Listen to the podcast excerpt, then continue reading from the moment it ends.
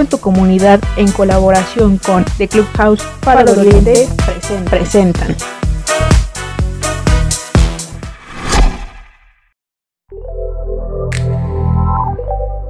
Hola, ¿qué tal? Sean bienvenidas y bienvenidos a Fabricando Mujeres y Hombres Libres de Violencia, episodio 16, Aborto, el cual surge por parte de talleristas del programa Faro en tu comunidad del Faro de Oriente. Continuamos con las medidas de higiene para la nueva normalidad como el uso de cubrebocas y gel antibacterial. En este podcast vamos a tratar el contexto histórico del aborto y los mitos ligados a su estigmatización y tocaremos los beneficios de la legalización de la interrupción legal del embarazo. Hola, yo soy Marcela Molina y es un placer poder compartir con ustedes todos los temas interesantes que estaremos tocando. Vamos a comenzar con el panorama histórico y cultural del aborto en la antigüedad y nuestra compañera Cari Castilla nos va a hablar de ello. Adelante compañera. Ay, hola a todos, otra vez. Qué cool, espero nos hayan extrañado como nosotros ustedes y se acuerden de nosotros. Pues bueno, ya saben, el tema de hoy es aborto. Está bien polémico el tema. Y bueno, a mí me gustaría hablar un poco como de del aborto en la antigüedad. Y para mí es bien importante porque así podemos como dimensionar qué tan importante es la cultura y la forma de ver el aborto. Porque en otras culturas lo veían de forma muy distinta. A ver, como por ejemplo yo traigo acá un caso prehispánico de los mexicas. Y por ejemplo con los mexicas pues había estos clásicos dos bandos, ¿no? Y en pro y en contra. Y bueno, en pro, pues del derecho de las mujeres y no de la obligación, o sea, no de la obligación de tener un bebé que no deseas. Y mm, en contra, porque como saben, los mexicas era una civilización que estaba en constante expansión. Entonces, pues un embarazo era un guerrero más, ¿no? O una mujer, esposa de un guerrero más, que cumplían pues mm, serias obligaciones. Por eso era como estar en contra. Vamos a ver ahorita el caso como mm, griego y el por qué no, que sería muy distinto al caso de los mexicas. Recuerden que aquí los mexicas era porque tenían que expandirse. Eh, en el caso de los mexicas, pues estaban las parteras, que eran las Tlamatquiticitl. Disculpen mi, pronunciación. no sabemos mucho. Pero bueno, las Tlamatquiticitl eran las parteras que tenían atenciones prematales muy fuertes. O sea, hagan de cuenta que las, las parteras, durante todo el embarazo, o sea, desde que le informaban a la mujer que estaba embarazada, la partera se encargaba de muchos cuidados. O sea, cuidados, cuidados físicos, claro, pero también se fijaban que las mujeres estuvieran bien espiritual y físicamente y anímicamente. eso era muy importante, porque si la mujer era fuerte espiritualmente, iban a ser un guerrero que iba a ser igual de fuerte espiritualmente. Entonces, ay, pues ya de ahí está muy interesante. Y bueno, las parteras, haciendo uso de sus conocimientos herbolarios y anatómicos, daban todos sus conocimientos por un bebé súper saludable, ¿no? Y bueno, este las parteras lo que hacían era que iban con la mujer a darles la noticia, ¿no? De estás embarazada. Entonces ellas se fijaban de la reacción de las mujeres y ya desde ahí sabían si era deseado o no era deseado. Les preguntaban si lo querían y las chicas si decían que no, las parteras hacían todo porque tuviera un, aborto saludable. Entonces eh, las parteras daban su apoyo a través de una diosa, la diosa Tlazoteuotl de, pues era como la diosa de las enfermedades, los pecados y todo eso, pero también era la diosa de la vida y de la muerte. Entonces ellas con el poder de la diosa podían dar esa ayuda, ya sea a tener un bebé sano o a detener un embarazo no deseado. Y bueno, estamos hablando de, de cuántos años, ¿no? O sea, la conquista fue en 1510, estamos hablando de 1400 y tantos. 1300 y tantos. Exacto. Este, y bueno, las razones por las que los mexicas sí aprobaban el aborto era porque el embarazo fuera indeseado, porque la mujer fuera muy joven, porque hubiera una violación o porque no tuviera como el alcance económico para tener un bebé en ese momento. Perdón, Cari, que creo que son las mismas razones que por lo que hacen lo hacen ahora. Exacto, es que pero ¿en qué momento entonces se quitó esa legalización si antes lo tenían, ¿no? Con los españoles. Sí. Con los españoles, claro. Es que es, importante, o sea, es muy emocionante ver eso porque ¿cómo es posible que hayamos tenido una perspectiva tan amplia y tan abierta hace cuántos cientos de años y tuviéramos ese retroceso, ¿no? ¿Y cuántos años nos costó volver a encaminarnos un poco? Bueno, y también tenían a la diosa Tlamatkit que era un compromiso por ser mujer para las mujeres. ¿no? Pues esto de la sororidad es algo muy fuerte.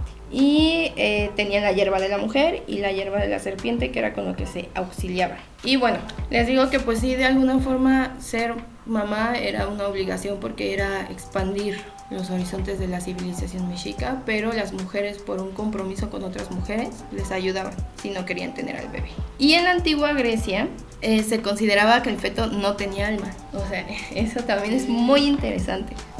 Entonces Aristóteles y otros filósofos estaban a favor del aborto y lo recomendaban como fórmula para limitar las dimensiones de la familia, porque pues había familias muy muy grandes. Entonces para quienes ya no quisieran tener familias tan grandes, aprobaban el aborto. Y aquí se consideraba el feto como parte de la madre, o sea, como parte del cuerpo de la madre. Y por eso la madre era quien podía disponer de esa decisión, que es algo Ah, bien sí, debe de importante. ser, ¿no? Exacto, O sea, todo eso se cambió. perdió por los españoles precisamente. Sí, bueno, acá en Grecia Bueno, por la- ujú. por el cristianismo. En Grecia, este, la represión del aborto comienza en Roma. Primero porque por sustancias nocivas que fueron descubriendo e hicieron daño a las mujeres. Y luego, pues sí, el cristianismo, lo que decía Marce. La religión le otorgó un alma al feto, que antes con Aristóteles pensaban que no la tenía. Entonces eso, ya al darle un alma al feto, ya es homicidio. Y ya es como quererlo proteger o cuidar desde antes del nacimiento. Exacto. Y ya pues 200 años después de Cristo, a consecuencia de la rigurosidad del cristianismo, en contra de la mujer se hacen como acciones, ¿no? O sea, de castigo, como la pena de muerte, castigos corporales y exilio si llegaban a inducir un aborto. Y fue hasta fines del siglo XVIII y principios del siglo XIX que se comienzan a inquietar las esferas como intelectuales y legales, proponiendo la exclusión del aborto como, como algo que se debe castigar.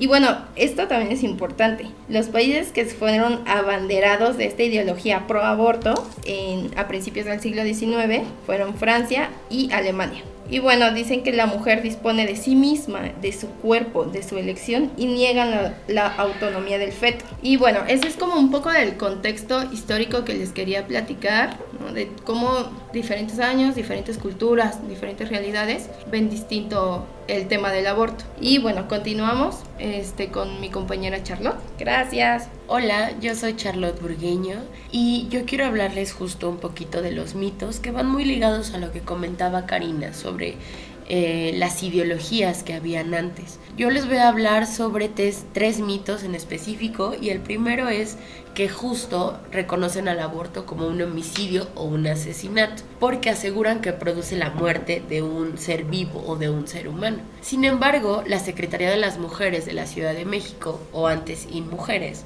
registró en septiembre del año pasado cero muertes maternas por aborto en servicios públicos. ¿Qué significa esto? Que justo como la Ciudad de México ya tiene la despenalización del aborto o la interrupción legal del embarazo, que un poquito a modo de chisme, ¿no? La doctora Marcela Lagarde nos llegó a comentar que cuando estaban en, este rollo de promulgando eh, la campaña para que se aceptara el aborto, tenían que cambiarle el nombre, porque el nombre de aborto ya venía muy manchado por esta visión religiosa y porque luego, luego lo ven como si fuera la muerte de alguien o de Sí, algo. El estigma y se, sana- Sí. se sataniza, ¿no? La Sí. palabra. Exacto, Exacto. entonces por eso es que le ponen interrupción legal del embarazo.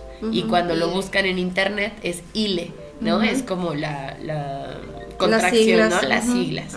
Entonces, eh, con este último estudio se dio cuenta la, eh, la Secretaría de las Mujeres que no ha habido muertes maternas por el servicio del aborto, porque justo han sido condiciones dignas de salud, cuidados, en lugares donde realmente están eh, cuidando la salud de, de estas mujeres. Y doctores preparados, ¿no? A, a diferencia de la clandestinidad. Claro, sí, ¿no? Ahí es en donde están las muertes precisamente, Claro. porque son pseudo doctores, ¿no? No están preparados para... O tal vez para- las condiciones de higiene. o las condiciones, sí. O que justo lo está haciendo solo una persona a cargo cuando lo deberían de estar haciendo, no sé, un anestesiólogo o otro equipo de, de médicos y de personas especialistas en la salud. ¿No? Porque como les da tanto miedo que, que les hagan algo, que los metan a la cárcel o les hagan como una parte jurídica, lo hacen de esa Es forma clandestinamente, clandestina. sí, ¿no? escondiditas. Exacto. Y también eh, eh, la misma C Mujeres, la Secretaría de las Mujeres, se dio cuenta que la media mundial eh, estima que cada 100.000 abortos seguros, una mujer, solo una de 100.000, va a correr el riesgo de presentar complicaciones durante este bloqueo de la gestación o durante esta interrupción. Entonces, con esto, queremos decir que el riesgo de morir al abortar se va a incrementar solamente si se va dejando más tiempo a- de avanzar el embarazo. Por ejemplo, en la Ciudad de México es hasta las 12 semanas de gestación, pero estábamos leyendo que en Argentina, No, en Nueva Zelanda. en Nueva Zelanda, perdón, hasta las 20 semanas de gestación. Pero entonces quiere decir que también allá saben cómo acompañar a las mujeres con más tiempo de semanas de gestación. Exacto. ¿Sale? Eso nada más es lo único que va a incrementar las probabilidades de fallecer o de afectar la fertilidad de una mujer, pero son sumamente bajas. El segundo mito, que al menos yo siento que no tiene tanta fuerza, pero sí es como de las creencias que de repente se pasa eh, como en la familia, es de que si abortas te puede dar cáncer de mama. Sin embargo, el Instituto Nacional del Cáncer demostró que no hay una asociación entre el aborto provocado y el riesgo de desarrollar esta patología. No hay una relación causal, más bien de nuevo es la idea de que es algo malo, que es algo negativo. Exacto. Entonces jugándole como al karma, ¿no? Si tú matas a un feto, algo te va a pasar, Exacto. pero no hay estudios que lo demuestren. No, no tiene nada que ver una cosa con otra. Exacto. Sí, no es causalidad. Exacto. Y también eh, el tercer mito, y creo que es de los más fuertes, es que una mujer que aborta va a tener afectaciones mentales o va a desarrollar un trauma, ¿no? Eh, lo que le llaman como el síndrome posaborto, como un trauma postaborto, no es un diagnóstico psiquiátrico válido. La Academia Psiquiátrica Americana, o el APA, ha afirmado que no existe una evidencia científica que lo avale. O sea, no existen estos cuadros de, claro, como esta mujer abortó, tiene una depresión grave o perdió el trabajo o la autoestima se le fue por el suelo. Claro que no. Yo creo que eso es condición de cada mujer, ¿no? Porque es como, por ejemplo, el posparto, ¿no? La, la depresión posparto. Pues solamente algunas les da y No, otras se lo manejan súper bien. Igual el, el, la po- el posaborto, ¿no? Algunas les puede dar depresión, a otras 50. Algunas pueden ser, sentirse hasta felices, ¿no? Y eh, justo esa es, es la idea arraigada, ¿no? Que todas las mujeres se van a arrepentir después de practicarse un aborto. Lo que dice esta asociación, la Academia Psiquiátrica de Americana, es que no existe tal. No existe el, el síndrome postaborto. Sí podrá haber mujeres que se arrepienten, pero es que también hay mujeres que se arrepienten de ser madres. Exacto. Porque no lo de estudian. estudiar la carrera que elegiste. Claro, ¿no? De O muchas que- cosas. O que se arrepientan de casarse. El punto es que no se estudia que tanto las madres se arrepienten de ser madres, porque eso sí es bien visto por la sociedad. Claro. Pues es, es juntarle guerreros más o afiliados más a la morena. O más trabajadores, ¿no? Sí. Exacto. Sí, es que es real, ¿no? Eso de nuestro sistema capitalista que exige un ejército de trabajadores y que mantiene estas condiciones, ¿no? De bajos salarios y todo eso. Y, y aunado justo como a esta parte del arrepentimiento, eh, una asociación en Estados Unidos que se llama Advancing New Standards in Reproductive Health. Dio a conocer, aún mormada pude Wow. decirlo, este, eh, dio a conocer que hizo un estudio con mil mujeres y que la mitad, el 53%, dijo que fue una decisión difícil el, el tomar la decisión de abortar, pero que solo el 1% se arrepintió. ¿Qué quiere decir esto? Que entonces todas las mujeres que van a buscar hacerse un aborto es porque ya lo decidieron, porque saben que no es buen momento de traer a la vida a otro ser humano, que no están preparadas ya sea en la parte económica, emocional, o que no quieren dedicar en este momento su vida a la Sí, maternidad. Es decir, que es exacto, laboral, ¿no? Y entonces no es real este, este mito, ¿no? De que las mujeres se arrepienten al abortar. 1%, Dios. Sí, una es cantidad nada. mínima. Exacto. Y en México, por ejemplo, en la encuesta nacional de eh, dinámicas del hogar, la ENDIRE del 2016, reportó que 9.4 millones de mujeres de 15 a 49 años dijo haber estado embarazada en los últimos 5 años y que poco más de un millón dijo haber tenido al menos un aborto. Es decir, que es muy común. Sin embargo, no se habla. Está lleno de tabús. ¿no? Sí. No es común decir, ay, ¿cuántas veces has abortado? Porque Sí. está mal visto. Entonces, como, No. ¿Cómo te fue en tu último aborto, eh? claro, sí sí, sí, De hecho, era uno de los miedos que más decían las personas católicas o las personas de pañuelos azules, así es como se les ha llamado, porque es como se identifican, ¿no? Que están eh, en contra del aborto. De, claro, las mujeres van a ir abortando por la vida. Pues es que no van a ir, ya lo hacen. Y lo han hecho desde toda Sí, la de vida. Toda la vida, claro. No. Pues ¿desde cuándo, Cari? No, pues 1300, 1400. Y al No, menos desde- digitado aquí, no sabemos en otras Sí, civilizaciones. Exacto. ¿Y desde, desde cuándo, no? Si hablamos de la antigua Grecia, todo eso. Claro, las, las primeras, eh, no sé, ya no investigamos Mesopotamia y las primeras civilizaciones, pero lo más seguro es que sí. Exacto. ¿no? Incluso eh, en estos mismos estudios se ha visto que las mujeres que realmente mueren por abortar son aquellas en donde su estado civil sí son diferentes. Por ejemplo, la mayor parte son divorciadas, viudas o solteras. Son muy pocas las que estaban en unión libre. Y solo el 25% de las mujeres que murieron eran solteras. ¿Esto qué quiere decir? Que cuando no hay una persona, pareja tal vez, o alguien que les está apoyando, las redes de apoyo que hemos hablado mucho en otros podcasts, Ah, sí. es más probable que tengan aborto. ¿Qué quiere decir? Que no tienen las condiciones sociales para tener un hijo o una hija. Exacto. ¿no? Entonces también hay que tenerlo en cuenta para cuando hablemos del aborto con alguien, ¿no? Recordemos que no tenemos las condiciones iguales todas las mujeres y que si yo tengo una condición que me beneficia a diferente de las otras mujeres, lo más seguro es que sea un privilegio. Sí, o sea, para Sí. empezar, que ya seas de la Ciudad de México. Es un privilegio. Y de Oaxaca, ¿no? Desde hace un poquito. Ya es un privilegio en comparación con otros estados. Sí. Yo, yo quería comentarles que eh, encontré lo que llegó a decir una psicóloga italiana en el marco de la, del Día de Acción Global por el Acceso al Aborto Legal y Seguro, que es el 28 de septiembre, eh, como un recordatorio, ¿no? Que el aborto puede ser en dos, en dos momentos, el aborto espontáneo o el provocado. Y esto nos recuerda que el aborto es un acontecimiento natural, es una posibilidad de que el proceso reproductivo lleva en sí mismo, está previsto en su propio programa. Por eso es que muchas mujeres, aunque deseen ser madres, no pueden, ¿no? Porque justo el aborto viene de por sí en el cuerpo y te dice, este bebé no se va a lograr, no es momento, ¿no? Es Sí, algo o natural. sea, es, sí, de- yo creo que es la condición, el cuerpo, la preparación y todo, ¿no? Porque cuántas mujeres hay que quieren tener un bebé y que luchan por embarazarse cuánto tiempo y hay mujeres que súper fértiles se embarazan y se embarazan y se embarazan y quieren abortar y se toman test y se toman eh, y pastillas y mil cosas y la verdad es que el bebé se arraiga, ¿no? Sí, ha- hay, hay ejemplos de eso, pero también entendamos que es importante ver que el aborto es algo natural para poder quitarle la estigmatización a la maternidad, ¿no? al aborto. y Eh, el aborto seguro. Claro, sí, tenen- teniéndolo un poquito en cuenta, ¿no? Eh, Marce, ¿nos podrías comentar un poquito sobre los beneficios que, que has encontrado o hemos encontrado en esta parte de legalizar el aborto? Claro.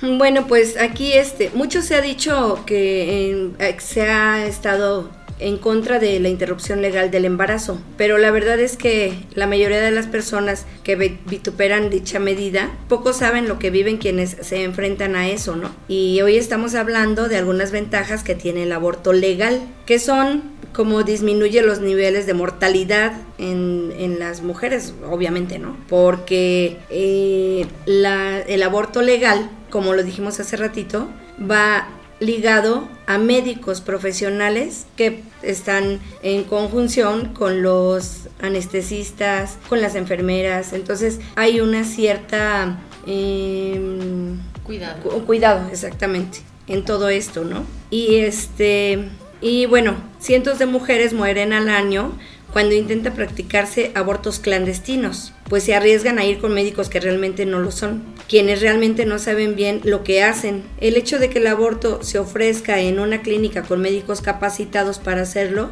garantiza la seguridad y limpieza del procedimiento, ¿no? Exactamente. Este, otro punto es que evita que las mujeres tengan que someterse a ser madres solteras. En un sinnúmero de casos, cuando la pareja se entera del embarazo no deseado, jeje, ¿qué creen? El hombre huye y deja a la mujer embaucada con la responsabilidad. No es cierto, ¿verdad? Solo pasa en mujer casos de la vida Exacto. aquí en México no, no sucede.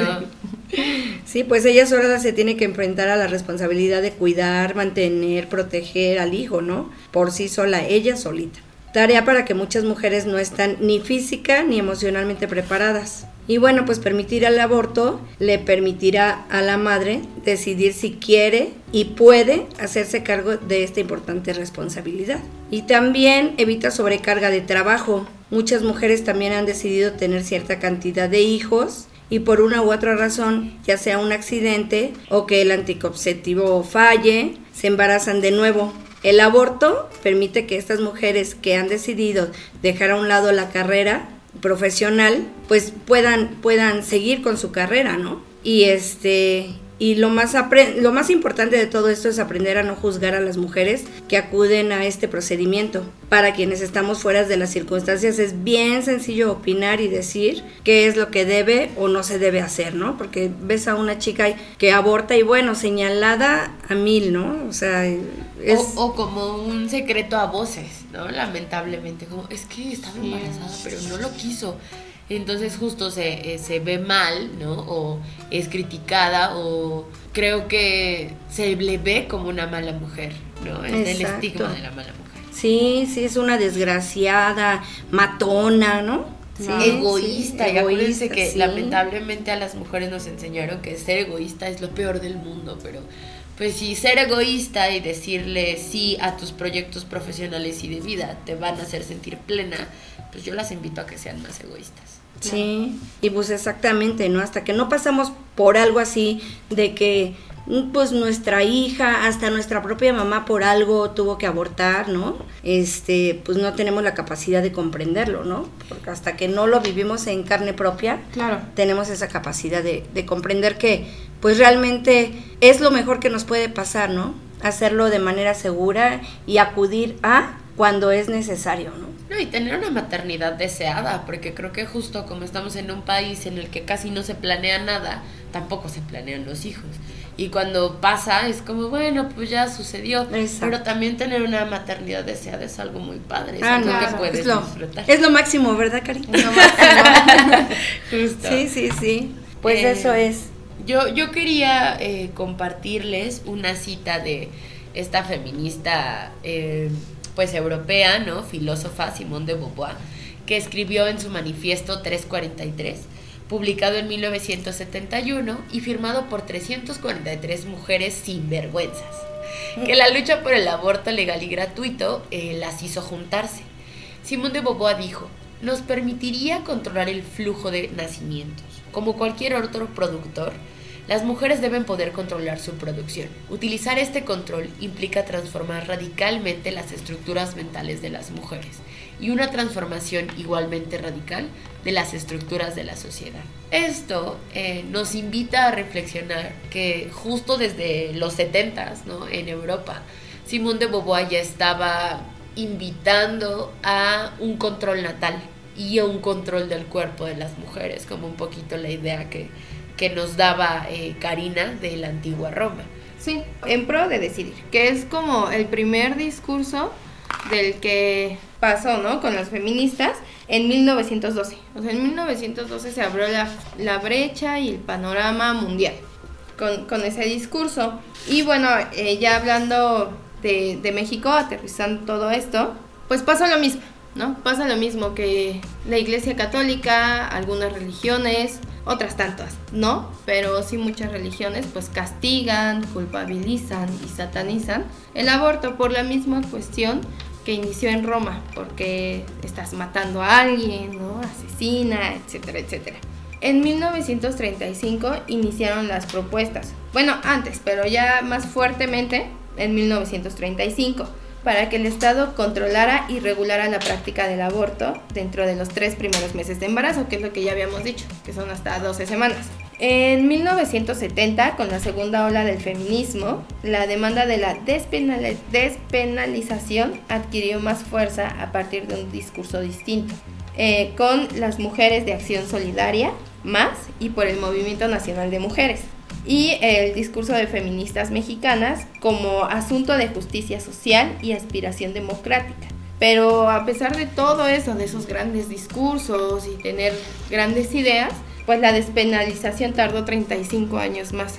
Y eso solo en la Ciudad de México. Y perdón, perdón, Cari, aprovechando eso, les recomiendo un libro que justo se llama así, ¿no? La interrupción legal del embarazo, que Marta Lamas escribió. Es como un breve estudio eh, etnológico, eh, porque justo nos explica todo lo que tuvieron que hacer, todos los intentos de las mujeres que se estaban reuniendo, primero para sensibilizar a la misma población y luego para levantar la voz incluso con medios de comunicación. Y está muy chido porque hasta el final del libro viene una carta que como lo que hizo Simón de Beauvoir, muchas mujeres del medio, eh, incluso esta mujer eh, Lucha Villa, ¿la conocen? la mm, cantante. Por supuesto. Bueno, pues ella también lo firmó. Ah, y a mí me encantó leerla porque justo es una mujer que canta canciones así como muy de, de mujeres, ¿no? Entonces está chido eh, ver que hubo mujeres desde entonces trabajando por el poder de las mujeres sobre su propio cuerpo. Y algo muy interesante que pasó en este contexto mexicano histórico fue en 1989. Y lo que ocurrió es que de pronto una serie de policías llegan a una clínica clandestina y se llevan arrestadas a pacientes, doctoras, enfermeras, pero haciendo uso de violencia y demás, ¿no? Sin garantizando ningún derecho, ya saben, ¿no? Así, clase. Imagínate, ¿no? Y pobre mujer. Los policías no me cuidan. Sí, estar ahí en, sí, pues en pleno proceso. Proceso y chin. Llega la policía, sí, se llevaron muchos, las pacientes, todo, y por corrupción, porque querían dinero, ¿no? Por parte de la clínica y este hecho así desató gran indignación por parte de grupos feministas, etcétera, etcétera. Y eso fue lo que también dio pie a que lográramos en abril del 2007 la despenalización del aborto en la Ciudad de México y en septiembre del 2019 la despenalización en Oaxaca. Sí, bravo Oaxaca. Apenas, ¿verdad? O sea, Oaxaca segundo estado. Sí. Y en Argentina ya está despenalizado en todo el país sin restricciones de ningún tipo, porque por ejemplo en México hay estados donde puedes abortar solo si fue por, por violación. Si pone en riesgo la vida de la madre o si hay malformaciones. Cada estado es diferente, ¿no? Cada quien tiene ahí su tipificación. Y en Argentina ya no, o sea, ya a nivel nacional. Y fue hace unos mesecitos, fue en diciembre pasado. Del 2020. Sí, sí, es cierto. Gracias al feminismo, sí, a todas estas luchas feministas. Y lo que decía Charlotte es importante. Exacto, a la María Verde. Y decía justo que es importante ver todo lo que ha costado. O sea, esto de que ya sea ley y que tengamos clínicas eh, gratuitas donde se puede practicar, pues no ha sido gratis, ¿no? Ha conllevado una gran lucha histórica. Yo quería comentar eh, que por ahí me encontré un, meme, ¿no? Justo entre compañeras feministas que decía algo súper potente, decía, si a ti no te han contado que una mujer abortó, es porque tal vez no inspiras la suficiente confianza para que alguien te lo cuente. habla como de la poca empatía que de repente muchas personas pueden tener y que un poquito Marcela ya nos estaba invitando a la reflexión, ¿no? que tenemos condiciones muy distintas. Y para ello, eh, pues Marcela nos va a dar las conclusiones de este podcast. Esperemos les guste y les haya gustado. Gracias. Gracias. Gracias. Y bueno, pues podemos concluir que el aborto es un tema bien complejo, ¿no? Y por ende crea una polarización en la sociedad, los que están a favor y los que están en contra. Los que pretendemos con este podcast es crear un criterio más amplio sobre el tema para que la sociedad esté más enterada sobre las ventajas del aborto entendiendo que la decisión final de la interrupción del embarazo le corresponde a la mujer, ¿no? Y bueno, pues nosotros en esencial estamos de acuerdo con el aborto libre y seguro en todo el país para borrar la brecha de desigualdad entre las mujeres por la autonomía de decisión sobre nuestros cuerpos y nuestras vidas.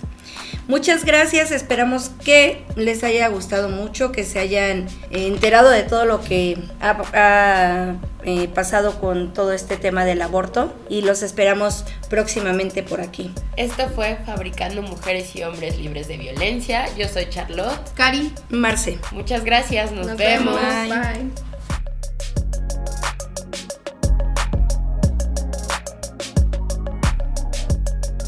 Faro en tu comunidad, en colaboración con The Clubhouse Faro de Oriente, presentaron Fabricando Mujeres y Hombres Libres de Violencia.